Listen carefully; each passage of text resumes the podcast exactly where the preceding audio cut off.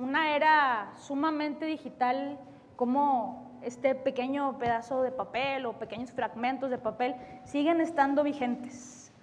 Hoy vengo a platicarles de que, que las ideas abren fronteras y que una buena libreta te ayuda a crear un nuevo panorama.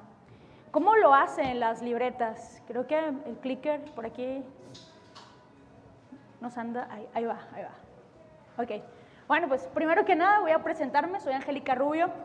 Eh, soy brand strategy y me dedico a la creación de marcas desde, vaya, las redundancias de la parte estratégica hasta la experiencia, paso a paso. Estudié la carrera de diseño gráfico, soy orgullosamente universitaria y también le voy a los tigres a morir, a morir, a morir. Este, eh, volviendo al tema, también estudié una maestría en ciencias de la comunicación y justo cuando estaba terminando la maestría me dieron una beca para irla a terminar a Barcelona. Y en Barcelona me di el tiempo también de estudiar un posgrado en comunicación gráfica. Justamente en Barcelona es donde se empezó a gestar junto con mi socia el proyecto de la libretería. Tomamos N cantidad de, de cursos y talleres para aprender justamente en la cuna de todo este eh, industria ancestral de, de, este tema, ¿no? Pues bueno, este, hablando también de la parte que continúa, para darles un poquito de contexto de quién soy y qué hago, eh, igual y el clicker no me ayuda, pero me dijeron que dijera siguiente. Este, tengo tres proyectos. Tengo un proyecto que también fundé con, con, mi socia de la libretería cuando estábamos en la universidad. Pins Factory nos dedicamos a hacer botones promocionales. Estos botones circulares que se encuentran en, en Oxxo, en, en HEB, pues los hacemos nosotros.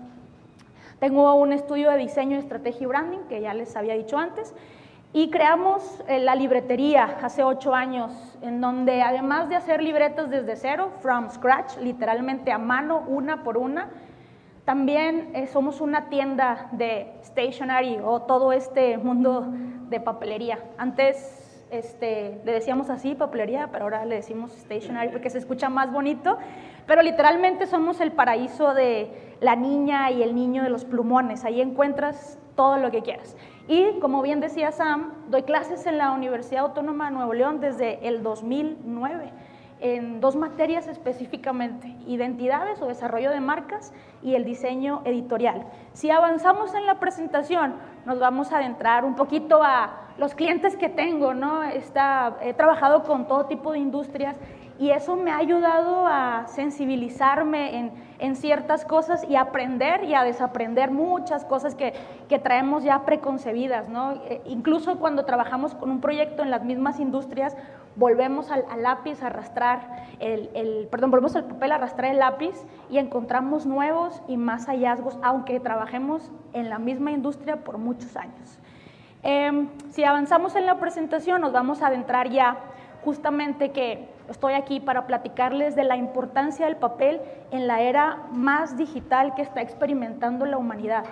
Estamos llenos de estímulos digitales. El, el reloj nos, nos, manda notificaciones y nos llega un mensaje. El celular en la noche, aunque lo tengamos en el buró, suena o vibra y nos está mandando estos estímulos para estarlo viendo y eso nos distrae del momento en el que estamos trabajando en ese, en ese espacio, ya sea durmiendo o ya sea literalmente haciendo algo. Si avanzamos en la presentación, nos vamos a encontrar con que justamente el papel y el lápiz eh, han estado presentes en muchas etapas de la humanidad y han sido testigos de grandes hallazgos. Mm, digámoslo así, desde obras que se han gestado a través del lápiz y el papel hasta la actualidad, ¿no? procesos que se siguen trabajando de forma manual. Sin embargo, eh, pues si avanzamos en la presentación nos vamos a dar cuenta que computadoras, tabletas y móviles están presentes en nuestro día a día y estas, si avanzamos en la presentación, nos vamos a dar cuenta que por términos creativos, pero, perdón, pero en términos creativos, incluso cognitivos, el lápiz y el papel son más poderosos que el teclado. Es verdad, la computadora, las tabletas y los teléfonos móviles nos ayudan a complementar un montón de nuestras actividades día a día. De hecho, en la parte creativa, pues nos ayuda a dar ese último paso a las ideas, ¿no? Lo que no podemos lograr a mano lo podemos lograr a través de la computadora, renders en 3D, hablo quizá de un mock-up para darle una identidad más fresca a un proyecto determinado. Y el lápiz a lo mejor no lo va a lograr, sin embargo, datos científicos nos dicen que es mejor escribir que irnos directamente a la computadora o a las tabletas. Les voy a decir por qué.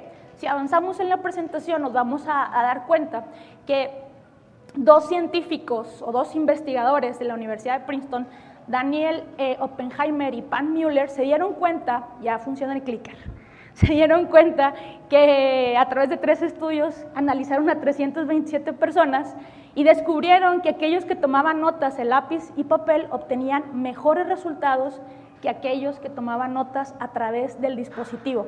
Y la razón es la siguiente. Cuando tomamos notas de forma mecánica, no nos da el tiempo de procesar la información, estamos en modo piloto, estamos atentos a lo que nos está diciendo y procesándolo cero, ¿no? Estamos solamente escribiendo.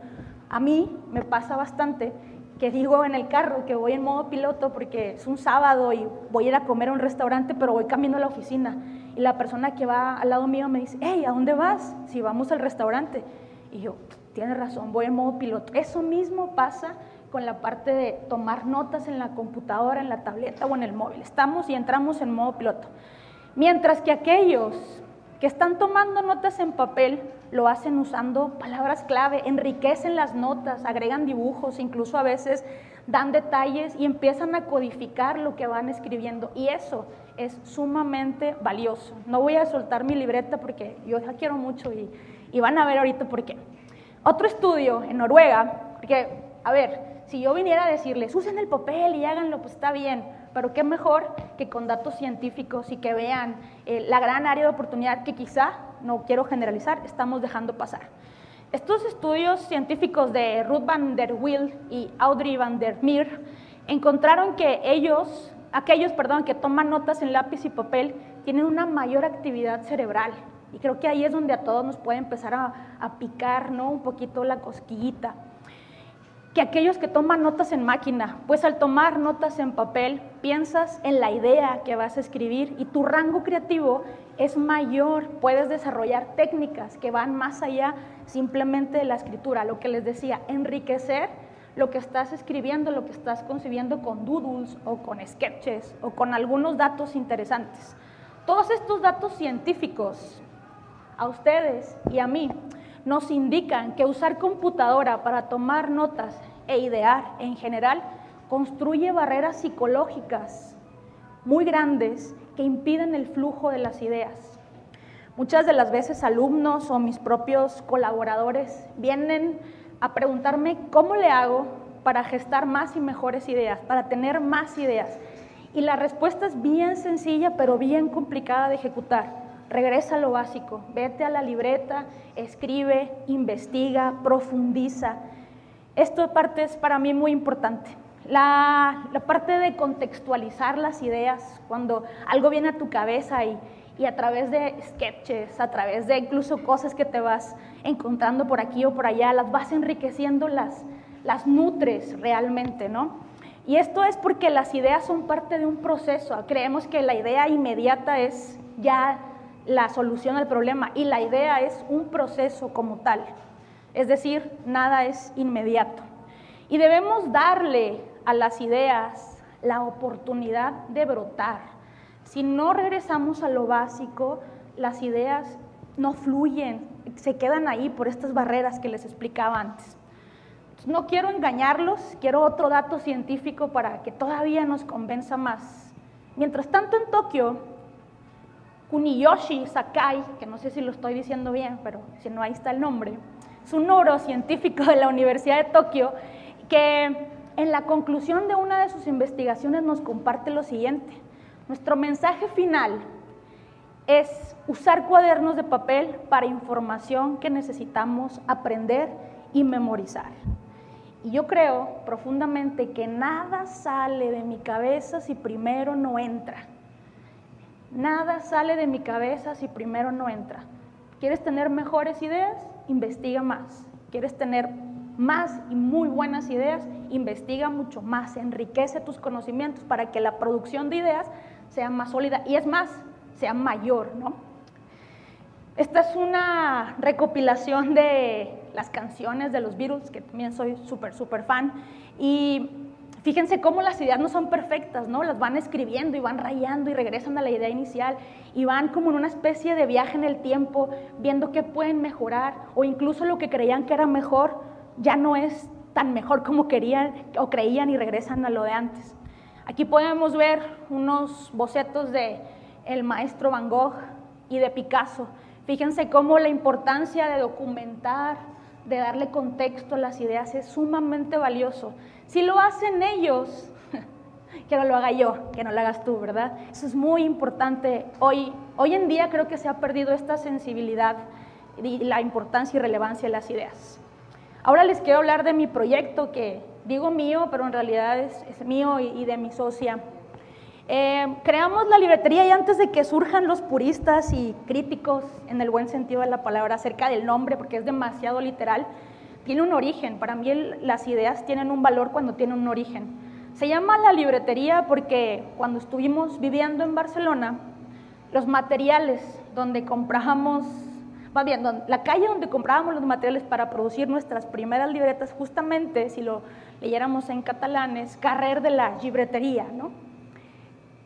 Y dijimos, pues qué mejor que nombrarle así, aunque sea muy literal, porque estábamos convencidas que no íbamos a vender otra cosa que no fuera libretas o algo que tuviera alguna participación directa con las libretas, no íbamos a vender vasos, ni hamburguesas, ni otras cosas, pues caía como anillo el dedo, estaba registrable, me gustaba, le gustaba y dijimos, va, se queda. Entonces creamos la libretería. Creamos este proyecto porque es algo que nos gusta mucho, porque es algo que es bueno para la humanidad. Y lo creamos, lo creamos también así y de esta forma, siendo un poco conscientes con también el medio ambiente, ¿no? Tratamos de reducir al máximo nuestro nivel de desperdicio en el papel y buscamos siempre una certificación en los papeles que se llama FCC. Pero bueno, este es, este es un paréntesis. Eh, es algo que usamos todos los días y buscamos crear la opción perfecta para libretas personalizadas, para proyectos, marcas, iniciativas o emprendimientos de cualquier tamaño. Que fuéramos ese proveedor, colaborador, ese socio en donde pudieras tangibilizar o, hacer táctil tu marca, tu idea, sin importar si vas a hacer dos o si vas a hacer mil. Esta, parte eh, creo que es algo que tratamos de conservar aunque vayamos creciendo con el paso del tiempo. Hay algunas características que, me gustaría resaltar en nuestras libretas. Están hechas a mano, 100%. Las máquinas nos ayudan a terminarlas. Hablo de una guillotina, pero el contar el papel, el coserlas, el doblarlas, el ponerlas en prensa, es un proceso 100% manual. Están hechas con alto cuidado al detalle, aunque son hechas a mano y no pueden estar perfectas porque están hechas a mano y no a través de una máquina, cuidamos hasta el más mínimo detalle. Ninguna es igual a otra, porque las personas que las intervienen, quienes las están haciendo, las hacen en un estado de humor y con unas ganas diferentes unas a otras, y eso le confiere como un sentimiento especial a las libretas. Y perdónenme si de pronto me pongo bien pasional y romántica con esto, pero ¿qué le hago de esto vivo, no? Este, están pensadas y creadas para que te las termines. Nuestras esta es la libreta más gruesa que, que vas a encontrar con nosotros. Por lo general son libretas simples, porque buscamos que las llenes y que no las colecciones. Luego tenemos libretas con un montón de hojas que se van quedando ahí porque nos aburren o porque simple y sencillamente ya no nos gustó y quiero cambiar de color. Al contrario, nosotros buscamos que tengas libretas prácticas, libretas que uses, libretas que te acabes, que llenes sus páginas, que sean fáciles de transportar, porque no queremos, como ya lo dije antes, libretas para coleccionar, queremos libretas que llenes de ideas. Y acerca de las ideas, si recordamos cómo se llamaba la plática, es que las ideas abren fronteras, quiero ir acotando la plática a este tema. ¿Me van siguiendo? ¿Sí? ¿No están dormidos? ¿No? Ok. Según la RAE, hay cinco definiciones de ideas. Primero y más obvio de los actos del entendimiento que se limita al simple conocimiento de algo. Imagen o representación que del objeto percibido quede en la mente. Conocimiento puro racional debido a las naturales condiciones del entendimiento humano. Plan y disposición que se ordena en la imaginación para la formación de una obra. Intención de hacer algo. Las ideas por sí solas no suceden, tienes que meterles un acto ahí creativo de, y un acto convincente de creación. Las ideas eh, en, en, este término, bueno, estos sí son sketches reales, quise agregar estas definiciones para compartirles que yo sin ideas, simple y sencillamente, no sé trabajar y que mi memoria es muy frágil, muy frágil. Trato de documentar cualquier idea que brote de mi cabeza, incluso que nace en, con cualquier estímulo visual no me van a dejar mentir, hay, ideas que de pronto nacen porque viste, escuchaste o recordaste algo. Y es importante documentarlas y más importante es darles un contexto. A mí me gusta saber la idea que apunto, la palabra clave, de dónde vino, por qué y para qué, ¿no? Porque si no, simple y sencillamente es una ocurrencia. Entonces, ocurrencia versus idea, prefiero las ideas pero contextualizadas. Partiendo de esto, para mí las ideas son como cebollas. Me encantan las analogías porque me ayudan a explicar cosas bien complejas con, con elementos que de pronto son familiares para todos. No sé si se acuerdan de Shrek. ¿Alguien sabe por qué lo de las cebollas? Los ogros. Decía Shrek o le explicaba al, al burro que los ogros son como las cebollas y que tienen capas para protegerse de toda la gente que le quiera hacer daño. Bueno, las ideas son parecidas, tienen capas. ¿Quieres llegar a una buena idea? No te quedes con lo primero que se te viene a la cabeza, porque esa idea es la preconcebida, es la que a todo el mundo se le va a ocurrir. Ve más adentro, quítale capas a esa cebolla hasta que llegues al core. Las primeras ideas son las primeras capas de la cebolla. Para mí descubrir, perdón, para mí ir descubriendo una idea eh, funciona más o menos así. No sé si están familiarizados con, con esta obra, pero son 11 litografías de Picasso. Y eh, Picasso explica ¿no? cómo fue deconstruyendo al toro, fue de lo literal a lo sumamente abstracto. Nunca hubiera llegado si no hubiera terqueado con el papel hasta llegar a este punto. Y un tipo que vino a revolucionar la industria, seguramente lo conocen, se obsesionó con, estas litografías y las utilizó para simplificar no solamente un aparato que usamos y que ayudó a otras industrias a emularlo, sino también para simplificar todos sus aparatos electrónicos a la más mínima expresión, tal cual lo hizo Picasso con un toro. Y es ahí donde las libretas, el papel y lo análogo te ayudan. Yo creo que las libretas ya tienen las ideas escritas. Yo creo que las libretas ya tienen ahí lo que tú vas a, ir descubriendo siempre y cuando le metas ese condimento de acción. Si no, van a estar ahí las ideas sin ser vividas. Elizabeth Gilbert, ya para ir cerrando, escribió un libro que se llama Big Magic o Libera tu Magia y me robé este fragmento que, que trae el libro. A las ideas las mueve un único impulso, manifestarse. Y continúa diciendo, hace falta un esfuerzo humano para que de una idea, para que una idea salga de este éter, de esta transparencia que nos, que nos rodea y entre a la esfera de lo real.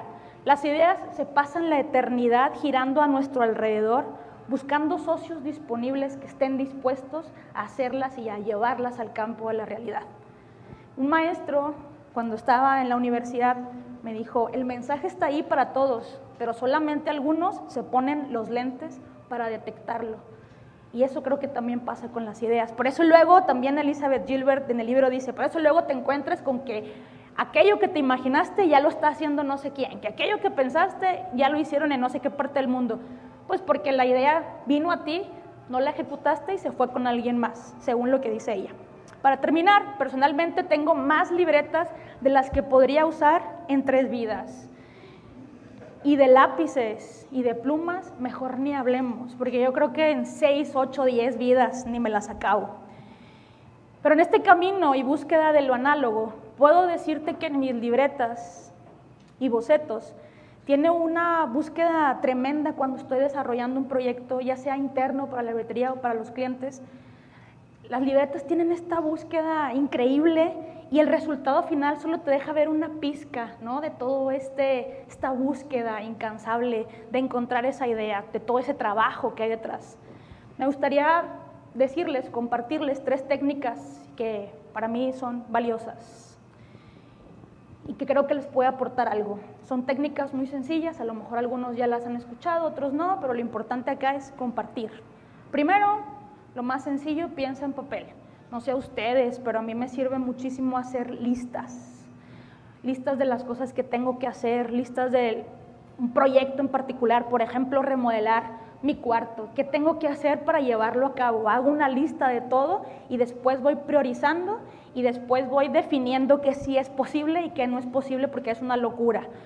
Eh, esta parte eh, a mí me da la sensación de tener las cosas bajo control y además me da una paz mental cuando voy haciendo checks, ¿no? Ya lo terminé, ya lo hice, ya mandé esto, ya mandé lo otro. Esto me ayuda muchísimo.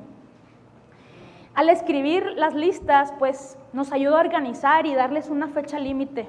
Dice un autor, este, Brian, híjole, se me fue el apellido. Eh, este autor dice que tienes que escribir las cosas con toda la convicción de que las vas a hacer, pero después tienes que convencerte de que las tienes que hacer, ¿no? Porque si no, de nada sirve que las documentes. Hay una cosa, una técnica que se llama Morning Pages. No sé si la han escuchado o no, pero es algo que a mí en algunos momentos me ha ayudado muchísimo. Se trata de cuando te levantas, lo primero que hagas en el día es escribir todo lo que te viene a la mente, todo. Dicen que deben ser tres páginas, porque según estudios, ya no quiero llenarlos con más información científica, pero según estudios dicen que la hoja, la primera cuartilla y media es de los, otra vez volvemos al término de las cebollas, es como la primer capita de tus pensamientos más cercanos, y la otra hoja y media es tus pensamientos y sentimientos más profundos. El objetivo de las morning pages es liberar tu mente. Lo padre de esta técnica es que no hay una forma de hacerla mal, solamente tienes que estar tú sin ningún estímulo de ninguna índole y estar escribiendo todo lo que brote en tu mente. Las morning pages son personales, no se deben publicar porque no sabemos qué nos vamos a encontrar en esos pensamientos que nos pueden brotar del inconsciente y del subconsciente. Dice Johan, que ya no leo el apellido porque también está raro, todo es difícil antes de ser fácil. Y, y, esta parte eh, la construcción de hábitos creo que es la que más trabajo nos cuesta. Y el tercero es una libreta para cada proyecto. Les digo que yo tengo como 400 libretas usando, no me va a dejar mentir María, que este, tengo dos mochilas, una para mi computadora y otra para mis libretas, ¿no? Y todo el mundo se ríe en mi casa porque aquí llevo la otra mochila con libretas, porque si necesito una idea que sé que está en una libreta, pues la saco rápido, ¿no? Yo sé dónde están mis ideas, no me va a venir nadie a decir dónde sí están o dónde no están. Pero me ha funcionado muchísimo tener una libreta por cada proyecto, por cada emprendimiento e ir vaciando organizadamente las ideas dentro de estas libretas. Yo les sugiero que hagan esto y van a ver cómo sus ideas van a empezar a tomar un orden interesante. Para mí, eh, ir desdoblando una idea e irla documentando en tus libretas es la acción creativa de una búsqueda que te ayudará en el presente, pero también te va a ayudar en el futuro. Cuando regreso a mis libretas viejitas, y hablo 2009, 2005, 2004, es como cuando entras al time capsule y vas a buscar un documento que no lo salvé y no guardé una versión 4 y tengo que regresar en el tiempo para recuperarlo. Lo mismo pasa con los bocetos. Si te encuentras con ideas que no surgieron efecto en ese momento, pero que a lo mejor en el presente sí. ir documentándolas, ir guardándolas, para mí es, un acto creativo que, que recuerda que nada es inmediato y que no hay soluciones prediseñadas y que tenemos que rascar y andar buscando, quitándole las capas a la cebolla para llegar a esas verdaderas ideas, esas big ideas, ¿no? Hagan lo que hagan, piensen en papel, usen las libretas, arrastren el lápiz. Y aquí quiero hacer un pequeño paréntesis para decirles que no importa qué libreta usen, en la pandemia había un comercial bien increíble de Cest que decía, no importa el jabón que uses, de hecho no venía la marca, pero venía bajito, no importa el jabón que uses, lávate las manos. No importa la libreta que uses, no importa si usas libretas Moleskine, no importa si usas Moldback, no importa si usas de la libretería, planoramas que son de nosotros, impacientes que son de nosotros. Usa libretas. ¿Cuál es la mejor libreta? La que más te guste a ti. Esa es la mejor libreta, sin importar la procedencia. Encuentra la libreta que se adapte a ti. Muchas, muchas gracias.